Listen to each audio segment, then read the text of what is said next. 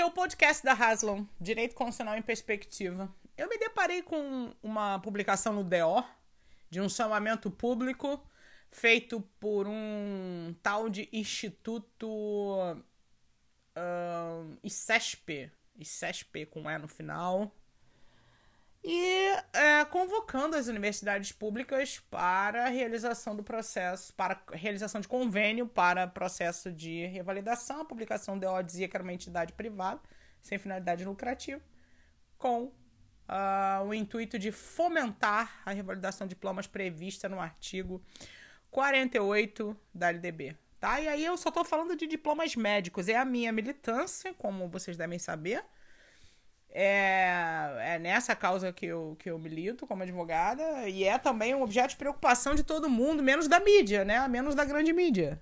Que me parece que está relegando o assunto. E é um assunto bastante, bastante grave, mas também, gente, diante de tantas gravidades consecutivas, fica difícil até para a mídia, se fosse séria, trabalhar. Porque não, realmente não é séria. Enfim, vamos seguir. O que eu quero falar com vocês é pôr esse fato em perspectiva. A pergunta é, é: entidades privadas podem realizar serviço público? Essa é uma pergunta interessante. Quando nos primeiros anos, nos primeiros anos não, nos, nos últimos semestres de, do ensino do direito, normalmente direito administrativo um, ah, é para alunos mais avançados e uh, tem boas escolas de especialização, uma literatura razoável direito administrativo, é, aprofundando, mas sempre nessa questão voltada com, para com a constitucionalização do direito.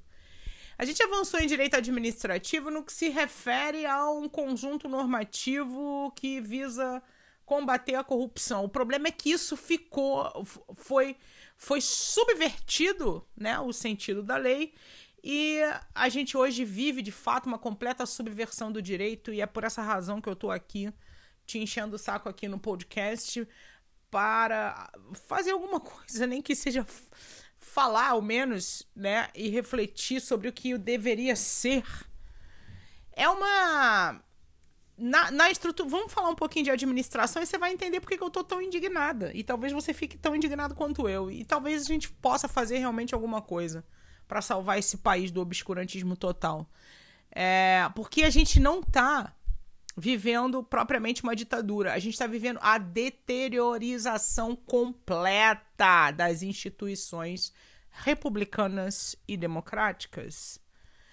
É incrível. Eu, eu, eu me sinto na, na, sei lá, na, na Matrix. Eu tô em outro mundo, não é possível, é uma realidade paralela. Mas enfim, vamos seguir. O que eu quero falar da administração pública? A administração pública é um complexo, vamos ter, vamos ter essa concepção, um complexo de entes, entidades, instituições, estruturas. Cara, quem fala melhor sobre isso é sobre a, a, a é num texto famoso do Max Weber, que muito todo mestrado de humanas adota esse texto, a gente necessariamente passa por ele, que é quando trata das três espécies de dominação nas espécies de dominação que ele fala, ele é, esmiuça, esclarece sobre as estruturas burocráticas, né, é, que nos dominam, né, que estrutura o Estado. E a, a intervenção estatal, né, a atuação estatal administrativa do Estado, ela necessariamente implica uma restrição à liberdade e à propriedade. E é por isso que ele é envolto numa série de garantias. Porque a ideia é que o Estado só possa fazer aquilo que você autorizou previamente através de uma lei. A lei, a ideia é que a lei seja a expressão daquilo que você quer. Embora a gente tenha muitas falhas no sistema representativo, essa foi a melhor maneira que a gente é, viu, né, que a humanidade viu de organizar a sociedade. E aí o direito tem um papel fundamental. Não é à toa que eu estou aqui falando direito constitucional em perspectiva. E a gente vai pensar o seguinte. É, eu poderia se admitir, por exemplo, sei lá, qualquer serviço público aí que você possa estar tá pensando agora nesse momento, pense em um serviço público qualquer. Poderia ser realizado por, pela iniciativa privada? em matéria de administração pública, de intervenção na propriedade né, e na liberdade, que é necessariamente, só pode haver uma atuação do poder público por instituições públicas. O poder público ele se materializa por instituições públicas ou que componham a administração indiretamente, nesse caso, porque a pública direta, todas as instituições são públicas, e que compõe a administração esteja ligado ao Estado, que per... Ó, problemas, problemas. Pode ser privado, sim, mas tem que permitir o controle pelo Tribunal de Contas, que é órgão do legislador, tem que é, prestar contas. Então, assim, não é a iniciativa privada qualquer, porque ela entra num outro regime especial que não é o regime da tua empresa, microempresa, do serviço que você presta, ou do negócio que você inaugurou, de venda, de e-commerce, o que seja, prestação de serviço. É um outro regime, é um regime específico do direito público. Tá certo? E aqui a gente está falando especificamente de revalidação de diplomas. Revalidação de diplomas de medicina exclusivamente. O edital que eu li era um chamamento público feito por uma instituição privada criada em janeiro, fundada por oito pessoas que parecem parentes, porque o CNPJ tá lá com sobrenomes e tal é, comuns, que vai intermediar os processos ordinários de revalidação previstos na resolução número 3 do Ministério da Educação. Então não é o MEC que está chamando, é o tal do ICESP que tá chamando. E qual é a relação do ICESP com o MEC? Eu não tenho a menor ideia. Eu não achei nenhum documento, nada. Um, um site no WordPress, um estatuto muito chechelento que não tá nem assinado, e o chamamento público no DO. Chupa essa manga. Que país é esse que a gente está vivendo? Se a sua própria empresa, sei lá, a birosquinha dali da esquina, pudesse fazer uma publicação no DO, fazer um chamamento público para quem quisesse comprar pão por meio, sei lá. Sabe? É, é esse o nível que a gente está vivendo de desgoverno e de destruição. É, cara, é, eu, eu espero sinceramente é, que nós é, continuemos falando, continuemos pensando, continuemos refletindo conversando sobre isso, enfrentando, falando e falando, estudando, lendo, porque é através da comunicação que a gente vai vencer esse obscurantismo. Não é possível a gente estar tá vivendo desta maneira.